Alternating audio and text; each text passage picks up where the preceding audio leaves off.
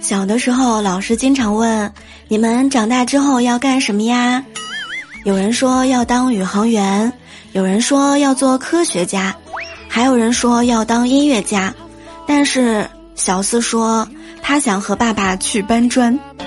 同学们啊，都看着他，觉得他特别没有志气。